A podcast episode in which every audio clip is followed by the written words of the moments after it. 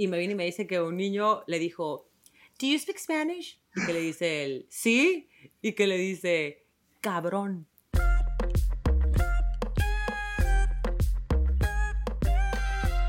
Hola, hola a todos. Gracias por acompañarnos una vez más al podcast Entre Hermanas, un espacio que hemos creado para ustedes, donde vamos a hablar temas de su interés, siempre dando nuestro punto de vista tanto personal como el profesional. El personal, por supuesto, siempre va de esta servidora y el profesional de The One and Only, mi hermana Damaris Jiménez, eh, mejor conocida como N en este podcast. Así que vamos a darle la bienvenida. Sister, ¿cómo te? ¡Ay, se me apagó la luz!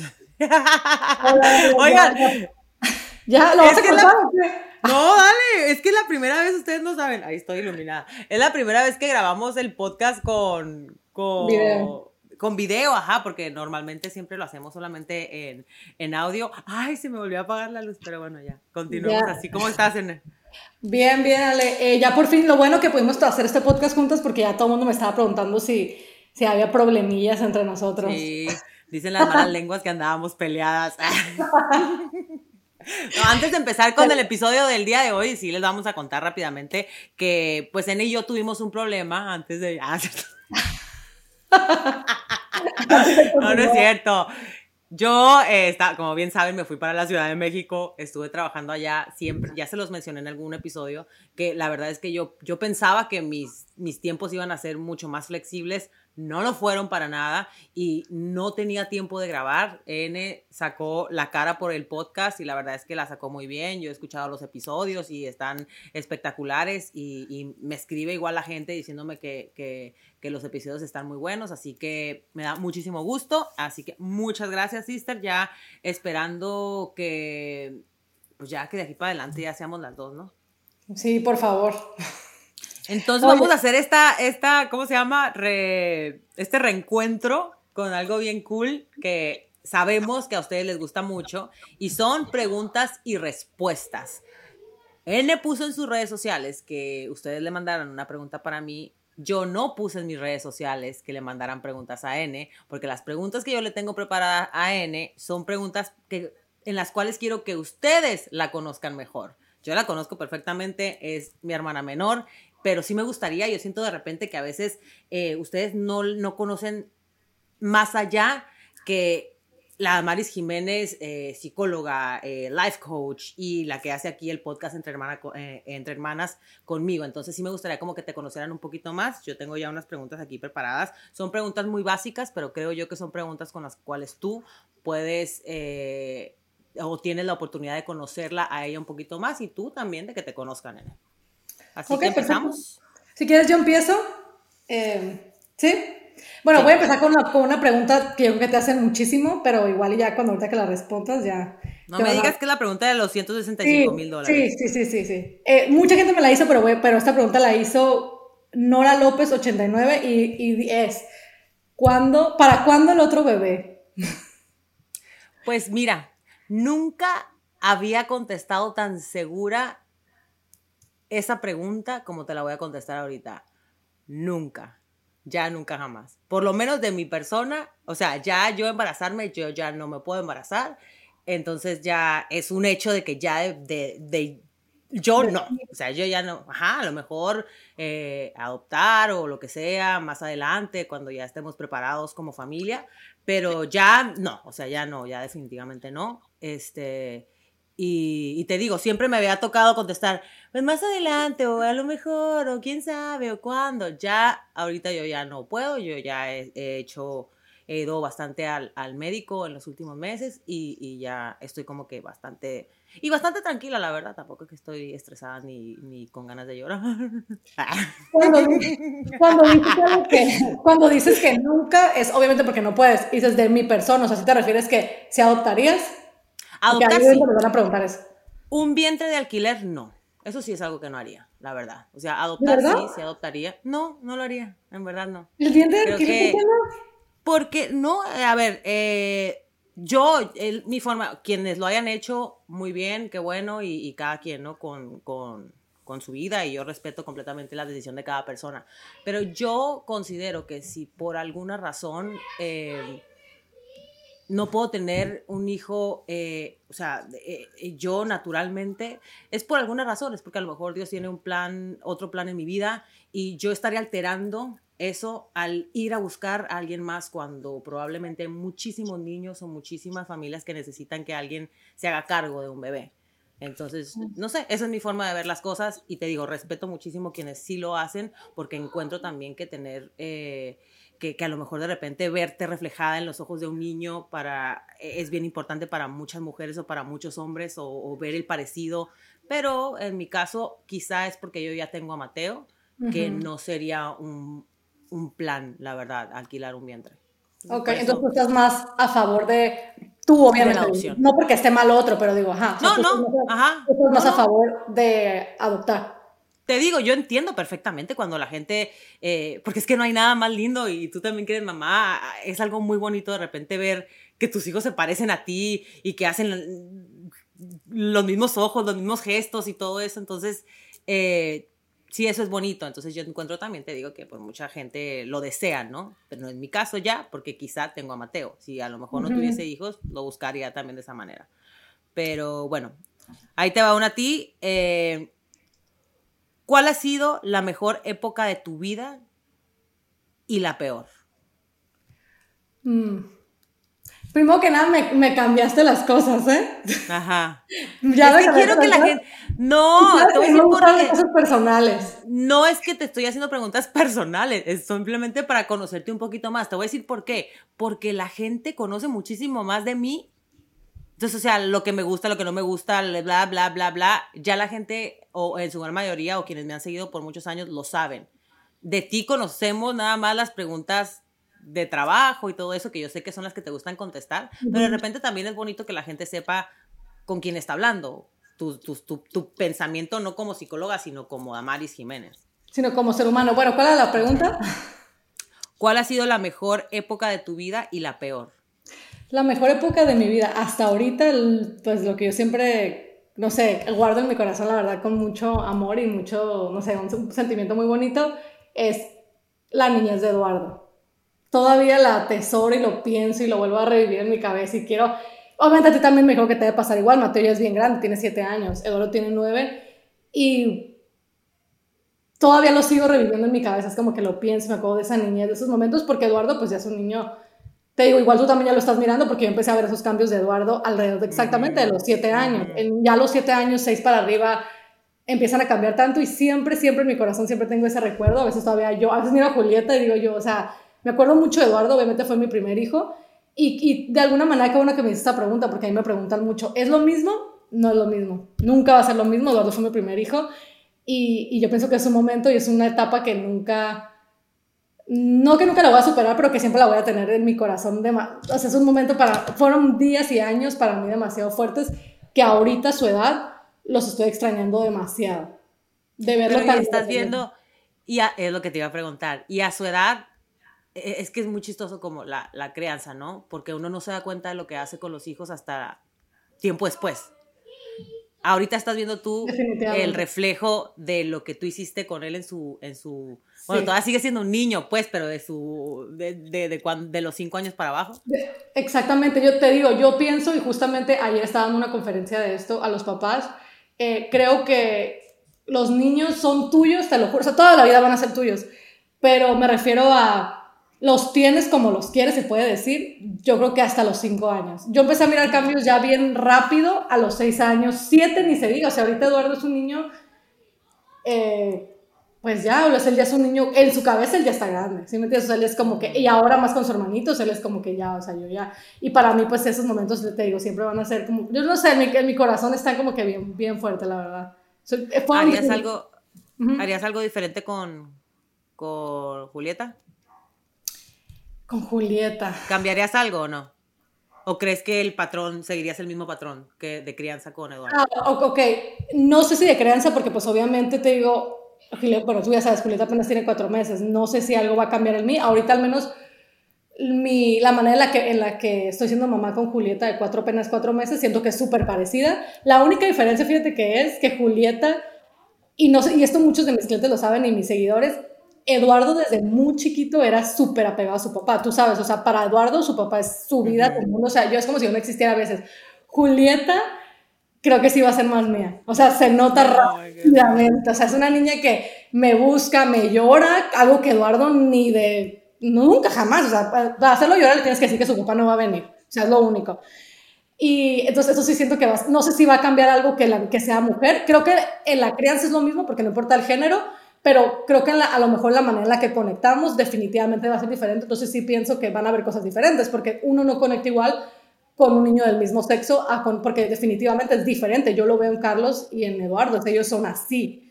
Ahora, no creo que tenga que ver, pero en Eduardo se apegó muchísimo a su papá desde muy, muy bebé. Qué chistoso, ¿no? Y tú sabes lo que siempre se dice, ¿no? Las niñas son de los papás y los papás son, los niños son de las mamás. Entonces, en tu caso, no aplica. Para nada. Hasta ahorita te digo, no sé, y de hecho Carlos se pone súper celoso porque está acostumbrado a, que, a tener toda la atención de, Eduardo. Eduardo desde que se levanta, ya se fue mi papá, ¿a qué hora va mi papá? ¿Quién va a ir por mí a la escuela? ¿No viene mi papá? Y si se va, llora, o sea, él es su papá, su papá. Julieta, te digo, no sé si va a cambiar, pero a, los cuatro meses Eduardo ya era de que le lloraba a su papá, siempre que su papá lo tenía que cambiar, su papá lo tenía que dar, o sea, todo. Julieta hasta la fe, o sea, hasta ahorita, hasta ahorita yo la tengo que dormir, o sea, la mañana Carlos se levanta y es bien celoso, Carlos se levanta y yo la duermo. Y yo hago esto, hago lo tuyo. Y amor, es que no quiere contigo. ¿Te acuerdas otra vez la foto que te mandé? Que está la madrugada con ella, porque es aferrado. Que se puede quedar dos horas ahí, pero la voy a dormir. Y yo, amor, es que la niña me quiere. Yo sé que se escucha feo y súper buen papá. O sea, te lo juro, no creo que, no sé, yo en mi corazón siento que no existiría un mejor papá que Carlos. Pero, pues la niña me huele, no sé, como que la siento y se me pone así y se me queda viendo y se duerme. Entonces, no sé, te digo, creo que si, si algo va a ser diferente, va a ser porque vamos a conectar de una manera diferente. Eso es lo único. Pero en la crianza yo estoy bastante orgullosa y bien feliz de cómo yo he educado a Carlos. Entonces yo creo que lo haría igual. Pero sí creo que a lo mejor, si la niña sigue así conmigo, vamos a conectar muy diferente que Eduardo y yo. Porque yo con Eduardo, ya sé que ya me alargué mucho, perdón, pero con Eduardo yo tengo que buscar mis conexiones con él. Porque somos ay, e-, él es todo su papá, o sea, yo tengo que buscar esos momentos con Eduardo. Eduardo, o sea, yo tengo que buscar. Y te digo, si Julieta sigue como sigue y, a lo mejor, y en algún momento es tan apegada conmigo como Carlos, como Eduardo es con su papá, creo que vamos a conectar de una manera muy diferente que yo con Eduardo. Eso sí pienso que va a ser diferente. Ah, qué Ya me pasan como 20 minutos. no, no, qué bueno. La verdad es que me gusta mucho ese, ese tema porque yo creo que todo el mundo lo, lo entiende pues según a su a lo que vive, ¿no? Y te repito, siempre se había dicho que los niños de, la, de los las mamás y, y, viceversa. Pero bueno, en fin, en este caso no aplicó y que bueno, vamos a ver qué va pasando más a futuro. Vamos a, lo voy a mantener, lo voy a dar, un update. A mantener informados, por favor. A ver, tu, tu hermana, bla, bla. Déjame mirar cuál otra te... Es que son muchas, mucha gente quiere saber lo, de, lo, de, lo del embarazo. Bueno, mira, tengo otra de Luz-Kim. No, no, es lo mismo, es que quieren saber que si vas a tener otro bebé, que si Mateo, Mateo quiere un hermanito. Esta no es la pregunta, pero... Fíjate que, ya no. Hace años, hace allá, yo creo que hace como unos, unos buenos dos añitos que no me, no me dice nada y no... Una vez, el otro día me dijo, cuando nació Julieta, como dos o tres días después que nació Julieta, me dice, ahora sí, mamá, ¿eh? Porque mi, mi, tirada era Carlitos siempre. Cuando me decía que quería un hermano, yo le decía, ay, mira, Carlitos está bien contento y no tiene hermanos, Mateo. Y ahora, ahora sí, mamá, ya soy el último. Ah, no, perdón, ahora sí, mamá, ya soy el único que no tiene hermanos. Ah, ya, ya, me tocó bajarle como, no, pero Miguel Ángel no tiene. No, pero acuérdate que también él ya entró a la escuela, ¿no? Sí. Ya va a ser muy independiente, o sea, de por, te, o sea, yo pienso que ya ahorita ya que ya, entran a la escuela. No, no, me lo, para nada me lo dice ya, no, hace, hace rato que no me lo menciona, ni al caso. Qué bueno. Ok, esa, sí es tu pregunta. El secreto, Ale, ¿cuál es el secreto para una vida plena en tu opinión? En mi opinión, el secreto para una vida plena es teniendo bien claras cuáles son tus prioridades. O sea, para yo tengo muy claras cuáles son mis prioridades. Mi prioridad número uno siempre es y será, y solamente la gente que me conoce lo sabe, y hay gente que del trabajo que lo sabe y que no se meten con eso, pero para nada es mi familia. Mi esposo, mi hijo, ellos son mi prioridad, y después mi familia, o sea, mis, mis papás, mis hermanos, y después viene mi trabajo. O sea, mi trabajo, yo siempre trato de adaptar mi trabajo a mi familia, nunca mi familia a mi trabajo.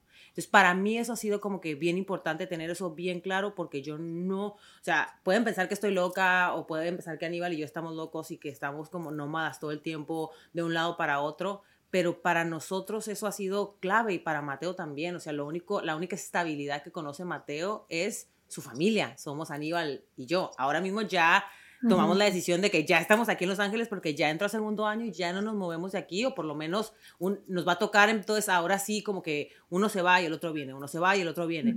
Pero pero yo pienso que es eso, tener tus prioridades bien claras, o sea, tenerlas bien claras en tu mente, no creer que no, yo creo que no, o sea, yo para mí, mi familia, o sea, no se metan con mi familia, no me pidan que haga algo que va a dañar mi relación con mi esposo o con mi niño o con mis padres. Eh, trato de todo lo que yo haga, todo lo que yo haga es mi trabajo, que me haga sentir bien y que me haga, me haga sentir bien a mí y, y que yo sepa que ellos van a estar bien y que van a estar contentos. Entonces, eh, yo es eso, yo creo que es eso. Y, puede ser que no sea lo correcto, es lo que me funciona a mí. O sea, a mí, eh, te digo, mi familia es lo más importante y mi trabajo viene siempre en número tres o cuatro, probablemente. Pero, pero así, yo creo que para mí el balance es eso, ¿no? Tener todo muy claro en tu mente de cuáles son tus prioridades. Súper bien, sí, yo también pienso eso. Y la verdad es que, más que nada, porque, luego, porque luego no, ¿mande? No, te iba a decir eso, continúa.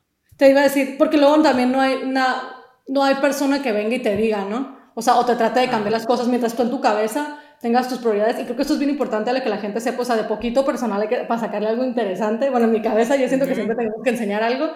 Eh, creo que mientras más claro tenemos nuestras convicciones, es muy difícil que alguien venga y nos las trate de cambiar. Claro. Nadie va a llegar y te va a decir, Alejandra, este, ponte a hacer esto y no, pues ahí dejas a Mateo, pero es que no, es mi hijo y ustedes ya saben y nadie viene y, te, y, te, y, te, y, te, mete cosas a la cabeza, tú ya tienes sus convicciones bien claras y esto chicos es para todos los que nos están viendo, entre sus convicciones estén más claras va a ser mucho, mucho, muy difícil que alguien venga y se los cambie y esto es en todo, ¿eh? incluyendo el matrimonio, la infidelidad tiene mucho que ver, por ejemplo, con con las convicciones, pero bueno, ya, ya me voy a poner a trabajar. No, no, no, es que es, es, es importante, que, de verdad que eso es, para mí eso es súper importante, eso es algo que yo siempre trato de enseñarle a Mateo, porque, porque es muy fácil que alguien venga y te saque tu eje cuando no tienes claridad en tu vida. O si tú no tienes claridad en lo que quieres o, en, o hacia dónde vas, el otro día escuché un, un podcast de un, de un muchacho que estaba contando que la vida, en la vida tenemos, tenemos que tener muy claro hacia dónde vamos porque eh, tenemos que ser como un tren que tiene un punto de, de salida y un punto de llegada. Porque si imaginemos, dice él, que cada persona que se sube a un tren empieza a decirte, no por acá, no por allá, no por allá. O sea, ¿dónde iría el tren? Jamás llegaría a su punto final. Entonces tenemos que tener claro qué importa la gente que se suba a tu vagón. ¿Qué importa la gente que te hable, que te diga, aquí me, aquí me tengo que bajar? Te bajas, pero yo continúo. yo continúo. Así tenemos que, ajá, o sea, así tenemos que, que, que, ver las cosas, tenemos que tener algo muy claro y ya va a llegar gente siempre a influirte. Hoy justamente llegó Mateo de la escuela, el segundo día de clase, y me viene y me dice que un niño le dijo, ¿Do you speak Spanish? Y que le dice él, sí, y que le dice, cabrón. Entonces, y le dije yo, ah, ah, sí. Y le me dice, sí, me dijo cabrón. Le digo, pero ¿cómo te lo dijo? Le digo, te digo como que cool, como una forma como que, ah, qué cool, o, o, de mala onda. No, yo creo que me lo dijo de mala onda. Entonces va a estar diciendo eso. Y le digo, ok, cool. Le digo, Mateo, le digo, yo no puedo controlar lo que te van a decir en la escuela. Le digo, pero tú llegas aquí a la casa y no vas a estar diciendo esa palabra, ¿verdad? No, pero ¿y qué tal si me la dice todos los días? Y le digo, yo no puedo controlar, yo no soy su mamá, no soy su profesora, no soy su hermana, no soy nada de él. Le digo, y tú tampoco tienes por qué decirle nada. Si él quiere decir malas palabras, que las diga. Pero tú tienes muy claro que tú no las puedes decir, ¿verdad? Sí, sí, sí, yo sé que no puedo decir malas palabras. Pero entonces, o sea, lo que, a donde voy con esto es que no podemos controlar el camino, ni siquiera nuestro mismo camino, pero sí podemos controlar lo que hacemos. O sea, si estamos claros en lo que queremos y en lo que somos, no tiene por qué nadie venir a influir en nuestra vida como yo pretendo que nada venga e influya en la vida de Mateo y en lo que yo le he enseñado, ¿no? pero, pero bueno, en fin, eso era punto y aparte. No, pero es una súper buena enseñanza, me gusta. Eh, siguiente pregunta para ti. Eh, ay, mira, esta está buena. ¿Crees que las mentiras, en eh, según sea la situación, puede ser justificada? O sea, una mentira según, según por qué te la diga, ¿se justifica o no? Yo yo personalmente yo pienso que sí, pero si le preguntas a Carlos va a decir que no. La otra vez, y perdón que, eso está yendo lo que es un paréntesis, pero no me desespera tanto, te lo juro. Sea, hasta las cosas que yo le tengo que hacer caras para que no le miente Eduardo. Y es como que, no, no puedo mentirle, lo siento, le tengo que hacer las cosas que no, que yo siento, para mí, o sea, sí. Que no es necesario que, lo sepa. Yo, exacto, o sea, es como que hay mentiras piadosas, como por ejemplo, pues, no, bueno, no lo puedo decir porque, pero, este, hay mentiras, o sea, mentiritas, pero te digo, yo creo que es dependiendo, yo creo que es un mundo. Yo personalmente creo que sí hay mentiras piadosas, sí creo que hay mentiras blancas, definitivamente. Una, em, como dice la canción de una mentira que te haga feliz.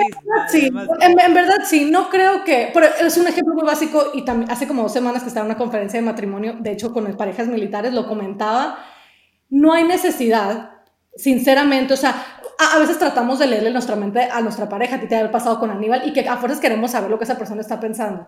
A fuerzas estamos bien insistentes de que, ¿por qué está serio? ¿Por qué está serio? ¿Por qué está serio? ¿no? Queremos que nos diga. Eh, de verdad, o sea, a veces queremos que nos digan realmente por lo que, por lo que tienen, o sea, de una manera súper directa, o que nos digan de verdad lo que están pensando. Porque, por ejemplo, ¿cómo me miro? ¿Cómo me miro? No, no es cierto, no me miro bien, no me miro bien.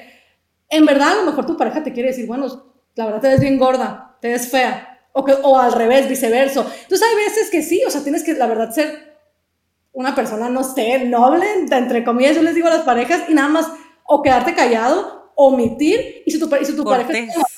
Sí, o sea, si tu, persona, si tu pareja, perdón, es demasiado insistente, pues nada más decirle, este, sí, o sea, te ves bien. No siempre tenemos por qué ser 100% honestos, especialmente si sabemos que vamos a romperle el corazón a la otra persona. Ese es mi punto de vista, pero también comparto, te digo, hasta cierto punto también la el pensamiento de Carlos. Él no cree las mentiras, él sí piensa como que para qué, que son innecesarias. Yo pienso que si nos podemos salvar de hacer a alguien sentir mal con una mentira, por supuesto que sí. O sea que si cocinas, o sea que si cocinas y te queda mal la comida y le preguntas, ¿cómo me quedó? Ah, no. asquerosa. Sí, no, asquerosa no, pero. No, no, no, asquerosa no, pero sí me dice así como que, pues no te quedó muy bien. O sea, sí, te lo prometo, te lo prometo. En cambio, yo creo que sí podemos ser un poquito más, como que, pues te quedó bien. O sea, para mí es importante no sé sentir mal a la gente que queremos o a la gente en general. Yo no, para mí es importante si no es necesario. Una, una verdad necesaria siempre hay que decirla. Ejemplo, ¿ya no me amas? No, pues no lo quiero sentir mal. Sí, todavía te amo. Pues claro que es muy necesario decirle, no, claro que ya no te amo, hay que divorciarnos, no sé. Pero si son mentiras innecesarias como me veo fea, me veo bonita, pues dile que te se ve bien. O sea, pues, que, ¿qué daño le haces? Ajá, o sea, si no lo, ¿para qué le vas a lastimar? O sea, es innecesario. Eso es lo que yo pienso, no sé. Pero cada quien. Pero cada quien, a ver. Pero cada quien, definitivamente. Te digo, si le preguntas a Carlos, va a decir otra cosa. Ok. ¿Cómo manejas la educación de Mateo cuando estás con familia que opinan diferente a ti? La mandó Calix Mabel. Cuando estoy con familia que opina diferente a mí, pues no les hago caso. En verdad, todo el mundo ya sabe cómo soy. Yo, por ejemplo, cuando, cuando, cuando voy a, Yo pienso, yo siempre he pensado que mientras uno verbalice lo que uno quiere y lo que uno piensa, no tiene nadie por qué ofenderse. Yo desde siempre, cuando he llegado a la casa, y esto te lo puede decir cualquiera de nuestras hermanas, o sea, ellos saben que a mí no me gusta que Mateo agarre los teléfonos, no me gusta que agarre los, eh, los iPads, no me gusta que esté en el cuarto con los niños cuando están viendo televisión solos, no me gusta que, que, que que esté, ni siquiera que esté cuando están jugando, aunque no juegue. Entonces ya lo saben, no, no hay, nadie, absolutamente nadie se ofende. A veces lo único, a veces, a veces mi mamá me dice, eh, cuando de repente vamos a la casa y yo salgo a la tienda, me habla a mí me dice, dice Mateo que si puede estar, porque es que Mateo todo, todo, se los juro, absolutamente todo me dice. O sea, todo me dice, no hay, y no da un paso sin antes avisarme. Y a veces eso yo, yo lo valoro muchísimo y lo dejo hacerlo porque de verdad valoro que, me, que lo haga. A veces se queda en la puerta del cuarto de, mi, de, mis, de mis otros sobrinos eh, y, es como que, es que mi mamá, mi mamá, me habla, es que Mateo no quiere entrar al cuarto porque dice que están viendo esto y que, que, están viendo YouTube, que están viendo YouTube y que tú no lo dejas. Y yo, pásemelo, mamá. ¿Qué pasó, papi? Es que mis primos están viendo y yo estoy en la sala solo. Entonces, ¿qué digo yo? Ok, papi, dale, pues. ya voy a llegar, métete un ratito, le digo, ve, ve, con ellos un ratito, pero le digo, pero ya sabes tú lo que está bien y lo que está mal ver, ¿no? Sí, si ven algo mal, ya tú sabes. y, y la verdad es que te digo, yo valoro mucho el hecho de que él tome la iniciativa de siempre hablarme antes de hacer algo. Y cómo yo le puedo seguir dando esa confianza de que me avise las cosas es de repente flaqueando un poquito y decirle, ah, bueno, pues dale, papi, métete un ratito al cuarto. Ah, bueno, papi, ve un ratito eh, eh, lo que están viendo ellos. Entonces, pero, pero así, la verdad, pero yo creo que no está nada, o sea, no tienen absolutamente nada de malo hablar con la verdad con lo que uno piensa, con lo que uno siente, y aunque te critiquen, a mí no me importa. No me importa, nunca me ha importado. Yo me acuerdo cuando Mateo tomaba biberón todavía y me decía, mi hermana Rosa me decía, ¿cuándo le vas a quitar? Cuando él quiera. cuando él quiera. O sea, cuando, y él, cuando él quiso se lo quité y no le pasó nada. O sea, yo pienso que, que, que, y no se ofendían, ¿eh? La neta no se, en ningún momento yo sentí que se ofendieran, porque tampoco es una manera, nunca, yo nunca me expreso con mi familia de una forma grosera ni de una forma ofensiva, siempre trato de hacerlo o de broma en broma la verdad se asoma o, o ¿sí me entiendes? Pero, pero hasta ahorita no he tenido ningún problema. Sí, y sabes que creo que eso también es bien importante eh, hacer, enfatizar eso, porque mucha gente pregunta eso, te digo, porque a mí también me lo preguntan mucho. Eh, porque les da miedo poner límites. ¿Sí me entiendes? Como que es gente que no tiene límites, les da miedo, por ejemplo, decirle que no a alguna hermana o algún hermano o a, la mamá, porque es como que, ¿cómo les voy a decir? Muy fácil, o sea, tus hijos son tu responsabilidad y al final del día ellos no están aquí para educártelos, son tuyos, o sea, tú eres la, son tu responsabilidad, no de alguien más. Entonces creo que lo que acabas de decir ahorita es súper importante, verbalizar y enfrentar a la familia. Y acuérdense chicos, siempre eh, dejarles saber a su familia, o sea, porque no podemos asumir que ellos saben que tú no quieres que coman colorante, ¿no? no puedes asumir, tienes que verbalizarlo y decirle, ¿sabes qué? Mi niño no come, o educar a tu hijo, como por ejemplo tú, tú lo acabas de decir de, Mateo, llegan a un punto, por ejemplo, la edad de Mateo, de Eduardo, 7 y 9, que ya solitos no les tienes que estar diciendo, no, esto, no lo otro, es como que, por ejemplo, lo que dices de Mateo, o Eduardo, vamos a un lugar y les como que tiene colorante, ya pregunta. Eh, de tanto que tú lo has enfatizado y la gente alrededor también ya lo sabe. Ya si te quiere faltar al respeto, pues ya es tu momento de poner obviamente un alto y enseñarles que pues que tú eres la mamá ahí. No puedes nada más, ah, bueno, jajaja, jijiji, pues ya se lo diste o, ya lo miró. Y si empiezas a hacer eso y a verbalizar, la gente alrededor tuyo te va a respetar. Si no, todos te van a pasar por, todo el mundo te va a pasar por encima. Y Totalmente. Y eso tiene que ser no solamente en la cuestión de los niños, ¿eh? en general, en la vida de uno. Uno tiene que es que lo que tú, lo acabas de decir, o sea, es, clave. ¿Cómo la gente va a saber lo que tú quieres o, o, lo, o, tus deseos si no los dices? O sea, si no lo hablas, si no lo explicas. Entonces es, es bueno siempre tratar de decir lo que uno, lo que uno piensa. exactamente. Y les digo, porque sí, definitivamente, para que la más gente te respete tus decisiones, tienes que decírselos. Ahí te va una. Ahí te va una. ¿Cómo nació tu idea de charlas y copas? Mi idea de charlas y copas. Eh, bueno, yo por lo general, gracias a Dios, tengo muchísimo trabajo em, y quería hacer algo como, según yo en mi cabeza, quería hacer algo que pudiera llegar a más gente. Eh, más rápido, obviamente ya con esto del podcast, pues eso se ha ido dando también poco a poco. A mí nunca se me ha ocurrido, obviamente fue una idea de Ale, que ya con el tiempo le ha agarrado un montón de cariño, que hasta yo he dicho, pues sí, eso se acaba, yo lo quiero seguir haciendo porque me gusta demasiado. A mí si algo me gusta es hablar y me gusta aprender. Entonces, quería llegar de una manera como que a más gente sin, sin que fuera ese del uno al uno o de pareja. Entonces, nada, yo dije, pues bueno, voy a empezar a hacer una, como un tipo, de hecho, Charlie Copas empezó por tú, hago, a veces lo hago, que es como que mis grupos VIP, entre comillas, y es un grupo, por ejemplo, de chicas que, Damaris, queremos hablar de sexo, se me juntan 10 muchachos y rápido lo, lo tenemos. Eh, y pues charla copas, es literalmente lo que es, platicas, brindas, un montón de cosas así. Ya últimamente, ya lo empecé a hacer ahora de con temas que llego a muchísima gente, a veces tengo 15, a veces 25 personas, que para mí es un montón porque yo estoy acostumbrada a, a estar o de una persona o de dos. Entonces, mi idea nació de eso, de querer como que llegar a más oídos más rápido.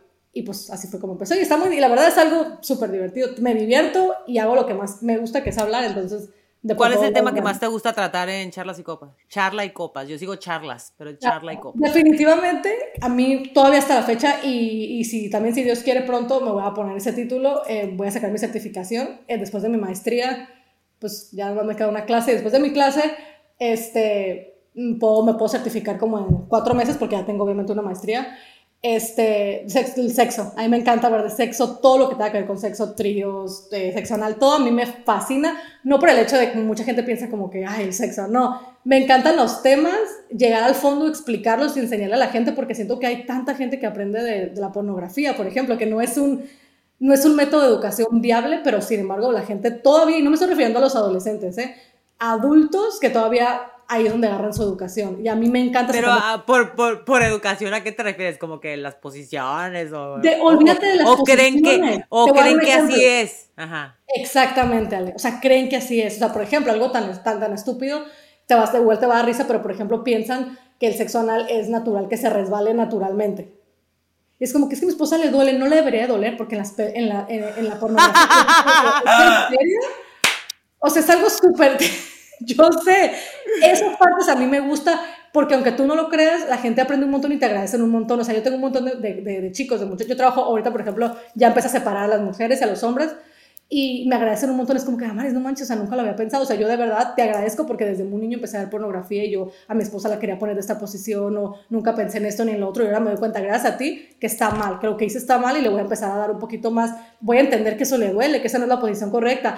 Y te digo, te, te ríes, pero no sabes cuántas parejas batallan con esto y, y, a veces terminan en divorcio, porque te digo, si tú piensas que tu esposa teniendo sexo anal, que por el ano se resbala igual que por la vagina, pues estás muy mal, ¿sí me entiendes? Y una lastimas a tu pareja por todos lados, físico y emocionalmente, y pues muchas parejas terminan muy mal. Y pues afecta mucho su sexualidad. Entonces, te digo, Charlie Copas es una, una, conferencia donde lo que más toco es eso, y es porque es un tema que me gusta mucho y donde se ocupa muchísima educación, mucha, mucha.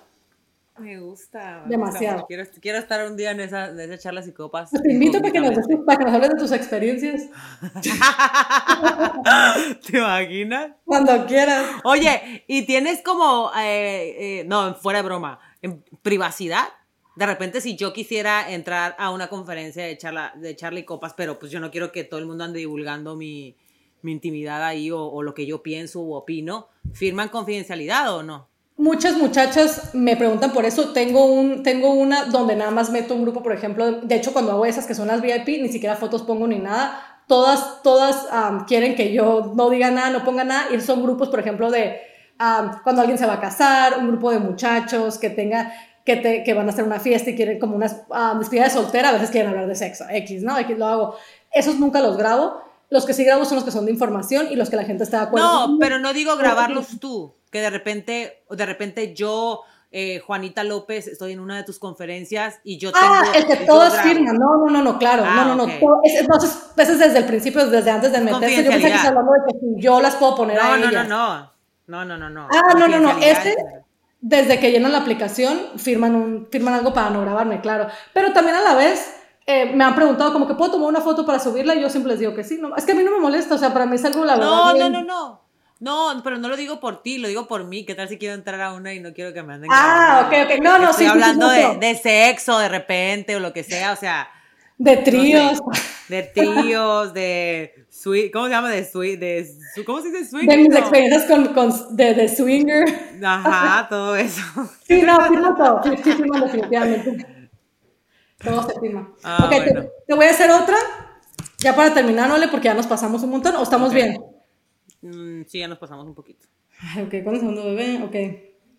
Oh, Ale, ¿cómo empezó tu amor a correr? ¿Qué te hizo decidir convertirte ¿Qué te hizo convertirlo en un hábito diario? Lo, lo pregunta Mejía Loren, guion bajo, y luego dice, ¿cómo te sientes después de correr? La misma lo fíjate, Fíjate que yo corro desde la primaria. O sea, yo desde que estaba, te lo juro, profesora Alegría, ¿te acuerdas de Neida?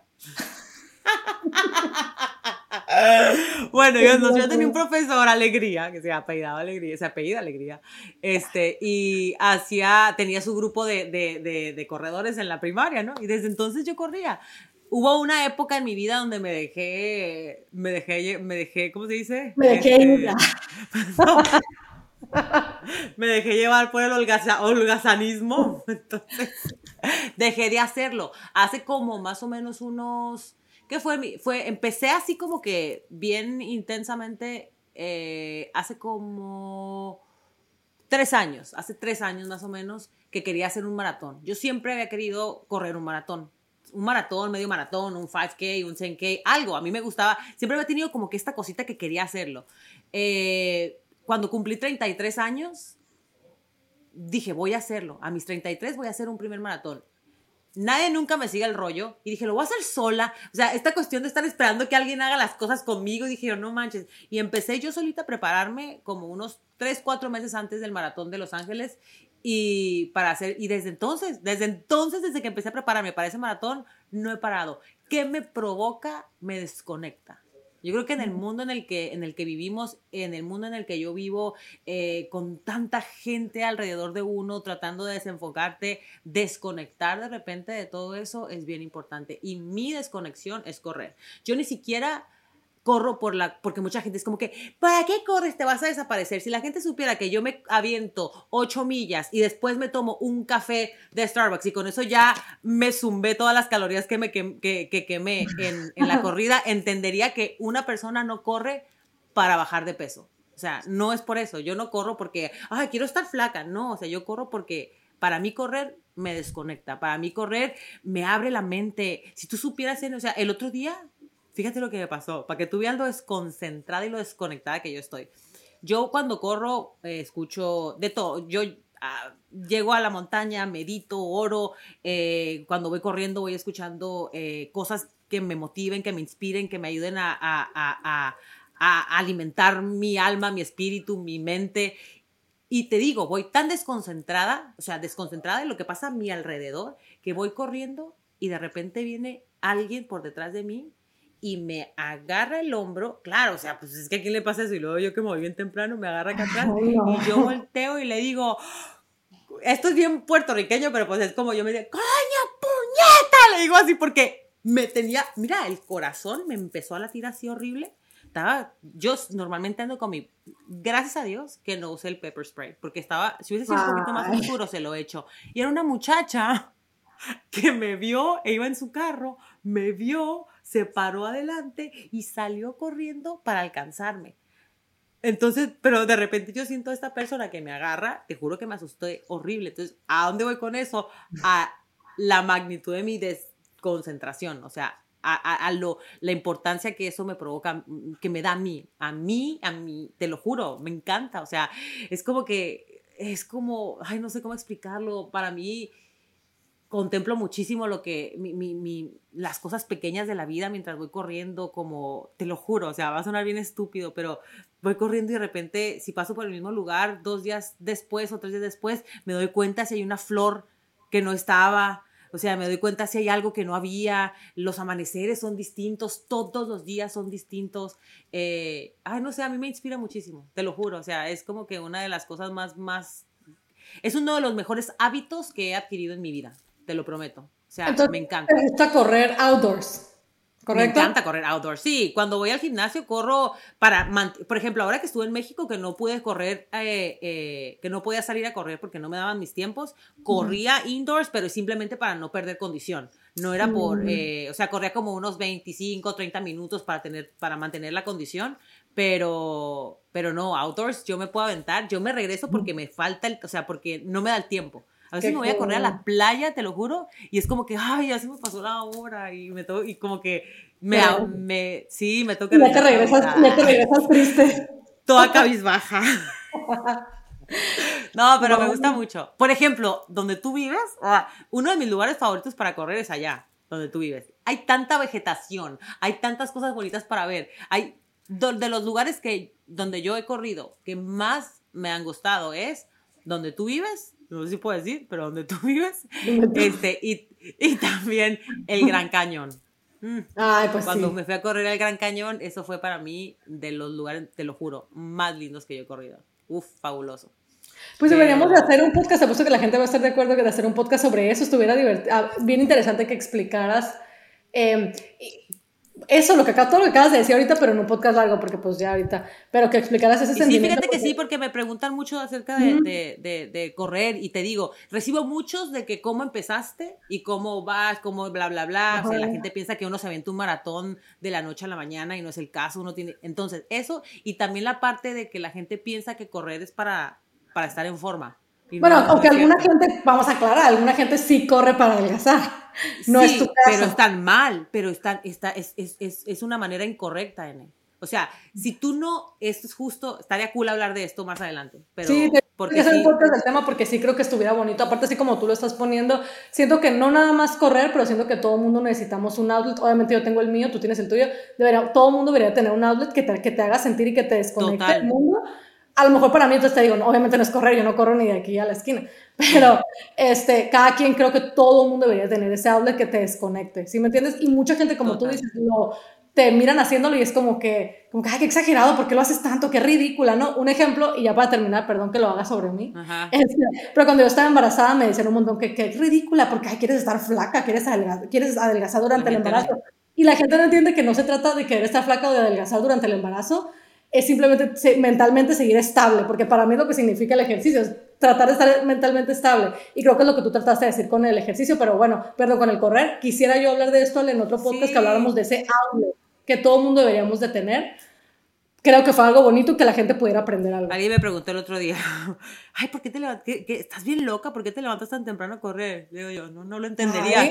No lo entenderías. Porque es que, no lo sí, porque es que si no corres, si no te gusta, por más que trate yo de explicarte, nunca lo vas a entender. O sea, nunca lo van a entender y a veces es mejor no... Si ese no es tu, si ese no es tu outlet, nunca lo van a entender. Acuérdense, chicos, que no podemos definitivamente no hay nada peor que una pasión forzada. Por eso les digo, acuérdense, las pasiones no, no, las escogemos nosotros, nos escogen a nosotros. Entonces no crean que porque escuchan a Ale o a mí o a quien sea decir, ay, me encanta el hacer jardinería me relaja y ahí vas tú a hacer tu jardín.